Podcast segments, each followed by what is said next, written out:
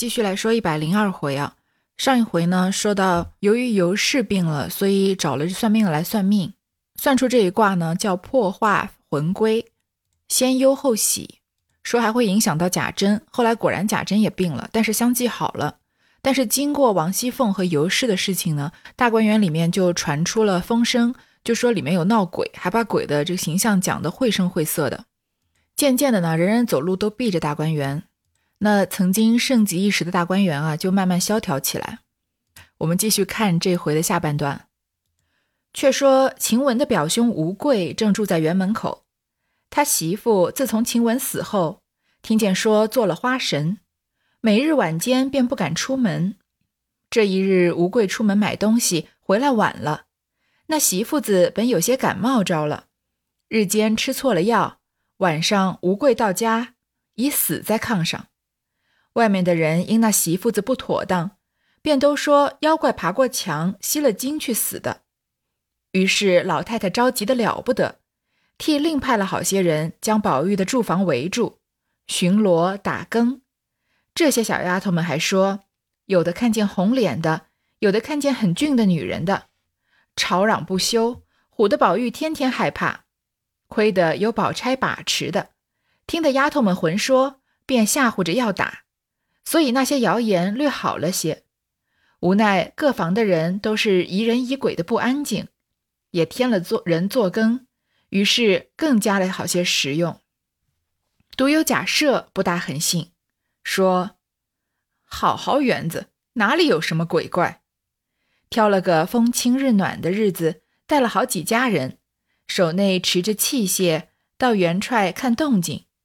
众人劝他不依。到了园中，果然阴气逼人。贾赦还扎正前走，跟的人都探头缩脑。内中有个年轻的家人，心内已经害怕。只听“呼”的一声，回过头来，只见五色灿烂的一件东西跳过去了，唬得哎呦一声，腿子发软，便躺倒了。贾赦回身查问，那小子喘吁吁的回道。亲眼看见一个黄脸红须绿衣轻伤的一个妖怪，走到树林子后头山窟窿里去了。贾赦听了，便也有些胆怯，问道：“你们都看见吗？”有几个顺水儿推船的说：“怎么没瞧见？因老爷爷在头里，不敢惊动罢了。奴才们还撑得住。”说的贾赦害怕，也不敢再走，急急的回来。吩咐小子们，不要提及，只说看遍了，没有什么东西。心里实也相信，要到真人府里请法官驱邪。岂知那些家人无事还要生事，今见贾赦怕了，不但不瞒着，反添些穿凿，说的人人吐舌。贾赦没法只得请道士道元做法事驱邪逐妖。则即日先在省亲正殿上铺排起坛场，上供三清圣像，旁设二十八宿，并马、赵、温、周四大将，下排三十六天将图像，香花灯烛设满一堂，钟鼓法器排两边，插着五方旗号。道祭司派定四十九位道众的执事，敬了一天的坛。三位法官行香取水碧，然后擂起法鼓，法师们俱戴上七星冠，披上九宫八卦的法衣，登踏着登云履，手执牙护，便拜表请圣。又念了一天的消灾驱邪接福的动员经，以后便出榜召将，榜上大书“太乙浑元上清三境灵宝符箓”，演教大法师行文。敕令本境诸神到坛听用。正在谣言四起的时候呢，又出了一件事情，就是晴雯的表兄。前面我们也听说过，晴雯的表兄可以说是个多魂虫和多姑娘。这里呢又叫吴贵，就不深究他了。他的媳妇呢，应该就是晴雯的多姑娘。在晴雯死了之后呢，晚上就不敢出门，因为听说她做了花神。但是有一天，吴贵出去买东西，他本来呢身体就有点不好，感冒了。就吃错了药，晚上吴贵到家呢，已经死在炕上。这本来是一场意外，但是呢，因为大观园里面谣传了很多东西，又对晴雯死后的去向呢有这个各种各样的传说，所以呢，就有人说啊，是妖怪爬过墙吸了精去死的。为什么这些人传这样的谣言呢？一方面是有人传说大观园里面有鬼魂，另一方面呢，前面关于这个多姑娘的风言风语非常的多，她这个行事作风非常的大胆，和贾府里面各种各样的男子都有染，所以因为说他行事不妥当，所以传了这样的谣言说。妖怪爬过墙啊，把他的精气给吸了死了。于是呢，贾母非常的害怕，与赶快就派更多的人保护贾宝玉。幸好呢有宝钗坐镇，所以倒没有把事情太超出控制。只是呢，因为添了很多人要打更啊、看夜啊什么的，所以增加了好些食用。我们前面说开源节流嘛，贾家既没有开源，也没有节流，反而在这个时候更加了很多的花费了。只有贾赦呢不太信，他一开始是不信这鬼神之说的，带了一些家人啊去大观园拿了这些器械，想说有什么鬼啊去抓抓看。那走到前面的时候呢，就觉得大观园阴气逼人，大家其实心里面都是害怕的。忽然之间呢，听到一声声音，又看到一个五色灿烂的东西跳过去，大家都很害怕，都吓得有人吓得都躺倒了。贾赦就问他是怎么样，这小子啊就喘吁吁的说啊。看到一个妖怪，还把这个妖怪的颜色、穿什么样的衣服啊，表达的绘声绘色的，说走到后山窟窿里去了。那假设听到有人亲亲耳听到有人在面前说，又真的看到有一个模糊的影子跳过去，所以心里面呢也非常害怕。其他的几个人呢，不知道是真看到还是顺水推舟，就说啊，他们也都看到了。于是呢，假设也没有办法，就说呢，就假装我们全部都看过了，说没有什么东西。虽然表面上这么说，心里还是害怕的。于是呢，就想要到真人府请法官驱邪。这个真人府的真人啊，就是道教的真人居住的府地。那真人本来是道家对得道成仙者的尊称。总之呢，就是到道观里面选那些得道成仙、有修为的道士过来驱魔。下一段呢，不外乎就是说了一些道场上面的一些设置。前面讲这个算卦已经讲了挺多，所以这里就不详细说了。说供了这三清圣像，三清圣像我不知道我前面有没有说过。就是在道教之中啊，世界创造之初的大神，也叫三清道祖，是三个三三清三种这个尊神：玉清之祖元始天尊，上清之祖灵宝天尊，太清之祖道德天尊。那就供这三尊神像，旁边呢设着二十八宿，并马、赵、周、温四大将。这是道教四位著名的神将，马就是灵官马元帅。赵就是民间奉的这个财神，叫赵公明；温是温琼，周是周广泽。不一一展开他们是谁了。道士呢，都戴上七星冠，就是道士专用的一种帽子，上面有一个七星的图案，也就是七颗道家奉为至宝的宝石。穿着法衣，脚踏这个登云履，是一种特制的鞋子。手执牙护，这牙护我们说过不少次了，就拿在手上，前面有这个须须的东西。又念了一天啊，消灾驱邪接福的动元经，动元经也叫渡人经啊，是道教的万法之宗，群经之群经之首，在正统道藏中被列为第一经，在出榜召将，就是召唤神仙来庇佑嘛。那日梁府上下爷们仗着法师擒妖，都到园中观看，都说好大法令，呼神遣将的闹起来。不管有多少妖怪，也胡跑了。大家都挤到坛前，只见小道士们将旗幡举起，按定五方站住，伺候法师号令。三位法师，一位手提宝剑，拿着法水；一位捧着七星造旗；一位举着桃木打腰鞭，立在坛前。只听法器一停，上头令牌三下，口中念念有词。那五方旗便团团散布，法师下坛，叫本家领着到各处楼阁、殿亭、房廊、屋舍、山崖水畔洒了法水，将剑指画了一回，回来连击排令，将七星旗记起。众道士将旗幡一聚，接下打怪鞭，望空打了三下。本家众人都到拿住妖怪，争着要看，急到跟前。并不见有什么形象，只见法师叫众道士拿取瓶罐，将腰收下，加上封条。法师朱笔书符收进，令人带回在本观塔下镇住，一面撤坛谢将。贾赦恭迎叩谢了法师，贾蓉等小弟兄背地都笑个不住，说：“这样大个排场，我打量拿着妖怪给我们瞧瞧，到底是什么东西？哪里知道是这样收罗？究竟妖怪拿去了没有？”贾珍听见，骂道：“糊涂东西！妖怪原是聚则成形，散则散则成气。如今多少神将在这里，还敢现形吗？无非把这妖气收了，便不作祟，就是法力了。”众人将信将疑，且等不见响动再说。那些下人只知妖怪被擒，疑心去了，便不大惊小怪。往后果然没人提起了。贾珍等病愈复原，都道法师神力。独有一个小子笑说道：“头里那些响动我也不知道，就是跟着大老爷进园这一日，明明是个大公野鸡飞过去了，双儿吓离了眼，说得活像，我们都替他圆了个谎，大老爷就认真起来，倒瞧了个很热闹的坛场。众人虽然听见，哪里肯信，就无人住。”这些道士捉妖呢，排场摆得非常大，贾府的人呢都想去一探究竟，看看最后啊能抓到一个什么样的妖怪。而且仗着有道士嘛，又有赵将飞符，所以本来很害怕进大观园的，现在也不太怕了。小道士们啊，举着旗幡，暗定五方站住。这五方呢，就是东西南北中，也是五行理论中非常重要的组成部分，伺候着法师号令。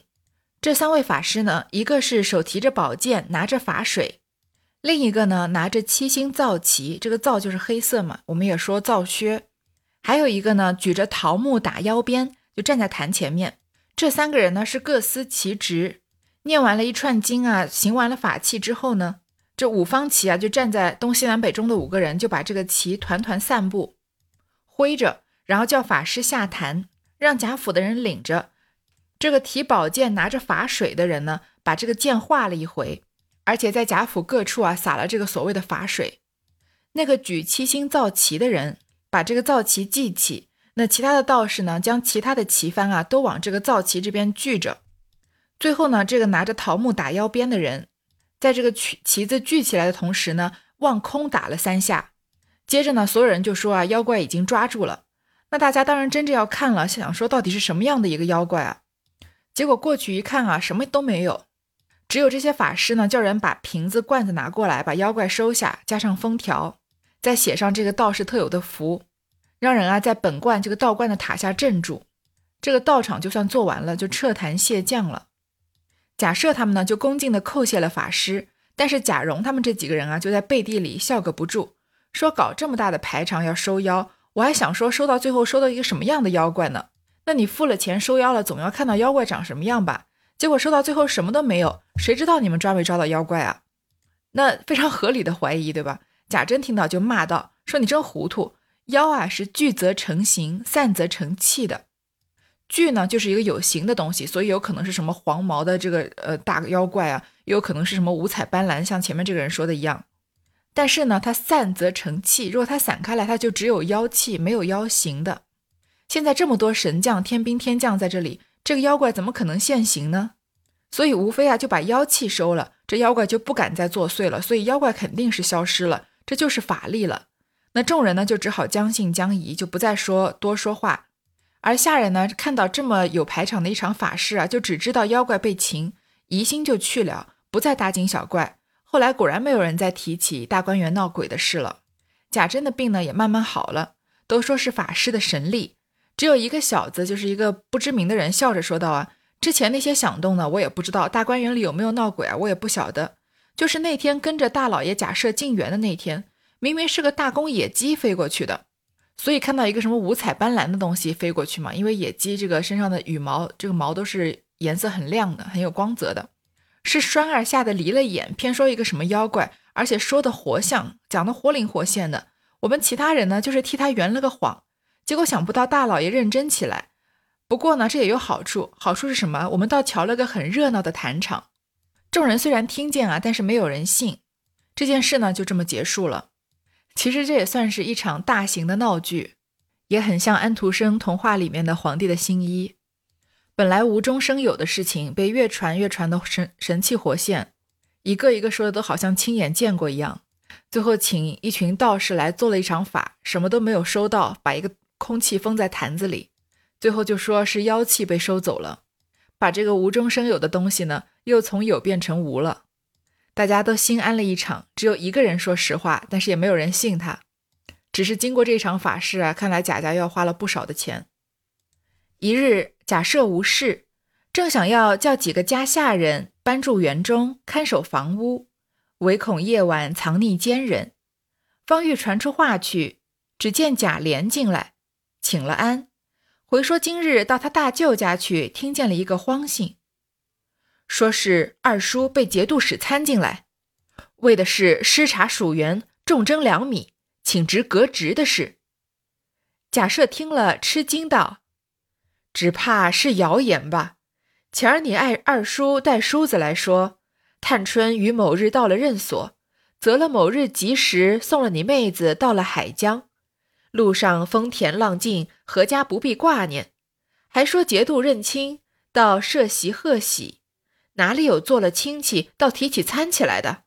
且不必言语，快到吏部打听明白就来回我。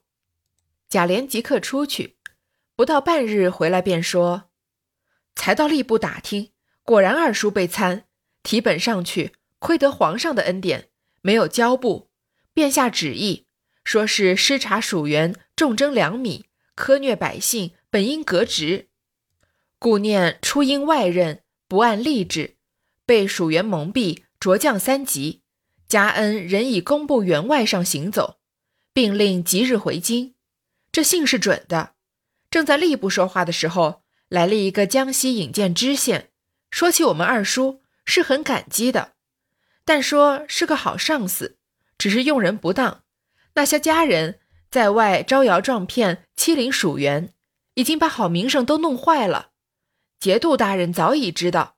也说我们二叔是个好人，不知怎么样，这回又参了，想是推闹的不好，恐将来弄出大祸，所以借了一件失察的事情参的，倒是避重就轻的意思也未可知。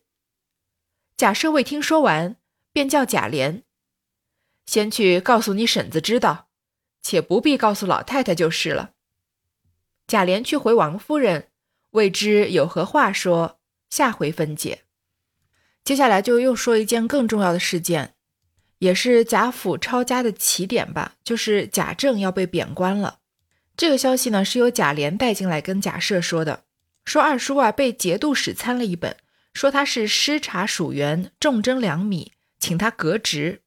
因为贾政在贾宝玉快要成亲之前啊，他的职务是江西粮道，所以他离开了京城，去了江西任职。那在九十七回呢，比较重点的说了一说他在江西的处境。因为贾政在贾家一直就是甩手掌柜，虽然京官做的比较好，但呢是到了地方做地方官的时候呢，有时候强龙不压地头蛇，而且他又算是一个不知变通的人，有点不识时务，所以一昧的清廉呢，反而让下人没有油水可捞，怨声载道。于是身边有一些比较奸诈的这个小人就开始给他吹耳边风。尤其一个代表叫李十二的，就劝他不要不知变通，该收的钱还是得收，因为这是地方官员这个社会运行的规则。你一昧的拒绝呢，反而事情更难办成。而且李十二在劝说的过程中还特别提到，说现打听啊，节度衙门这几天有生日，别的府道老爷都上千上万的送了，我们到底送多少呢？这节度使我们已经说过很多次。他是一个地方的官员，但是在地方上有极大的权力，主管军事，防御外敌，而且在唐朝后期啊，几乎到了独揽大权的地步，是集军民财三政于一身的。但是节度使这个官职在元代应该就被废掉了，所以不深究他。在《红楼梦》的设置里面，节度使似乎还有监督地方最高官员的权利，比如说这个贾政的江西粮道就在节度使的监督之下。而且这节度使啊，还把他参了一本，申请他革职。假设是不太信的，说应该是谣言吧。之前你二叔还带家信呢，说探春已经到了任所，择了吉时啊，把他送到海江了。路上风田浪静，一路顺风的，都不用挂念。还说节度认亲，到设席贺喜，节度使来跟贾政认亲，认什么亲？具体现在还不知道。还大开筵席啊，互相恭贺呢。哪有做了亲戚了还要参他一本的？说现在不用说这么多，到吏部打听明白再来回我。贾琏呢就真的出去打听，回来之后呢就发现啊，结果这事情是真的，果然二叔被参了。这个贾政提本上去啊，幸亏皇帝恩典，本来是参他要革职的，但是呢皇帝没有把他给交部，没有把这本啊直接交到吏部，因为吏部是主管官员的官署嘛，没有让他直接革职。虽然认了这些节度使参贾政的这些罪状，但是呢，孤念初因外任，这个贾政一直是京官，在地方上当官员呢，没有什么经验，不安吏治，所以对于管理上面呢比较疏忽，而且是被属员蒙蒙蔽，不是他自己主要的问题，就着降三级。加恩人以工部员外上行走，行走和今天一样是个动词，但是它代表入职办事的意思。在清朝呢，凡是在朝廷某部门任职，都称在某处或者某官上行走。所以贾政新的官职仍然是京官，但是就是工部员外郎了。说到这里呢，我们可能已经忘记贾政的这个仕途有哪些起起落落，这是第一个落了，有哪些起，我们才能知道贾政现在这个工部员外郎意味意味着什么。在《红楼梦》一开始的时候呢，贾政刚刚步入仕途，本来呢是要以科举出身。但是呢，因为贾代善临终的时候以本一上啊，皇帝体恤先臣，所以额外赐了贾政一个主事之衔，当时就升了工部员外郎。所以在元春省亲之前，这个《红楼梦》刚开始的时候，贾布贾政刚刚步入仕途的时候，就是工部员外。再后来呢，在宝玉挨打附近的时候呢，贾政呢是是在宝玉挨打之后调养了几个月的时候，中秋时节的时候，他点了学政。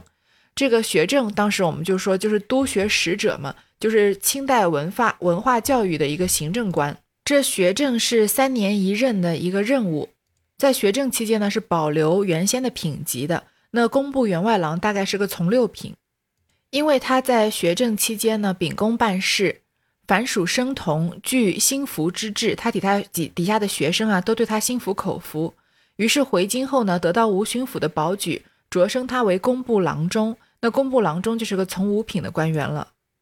再后来呢，就是最近升的这个江西粮道，是正四品的官员。那到这里呢，我们再简单说一下清朝官员的体系。一般来说呢，清代的官制体系分为两大类，一个是地域体系，分为京官和地方官两大系统。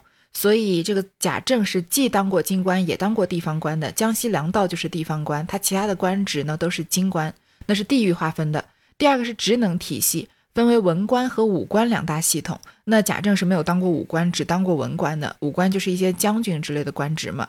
这两大类啊都是相互交错的。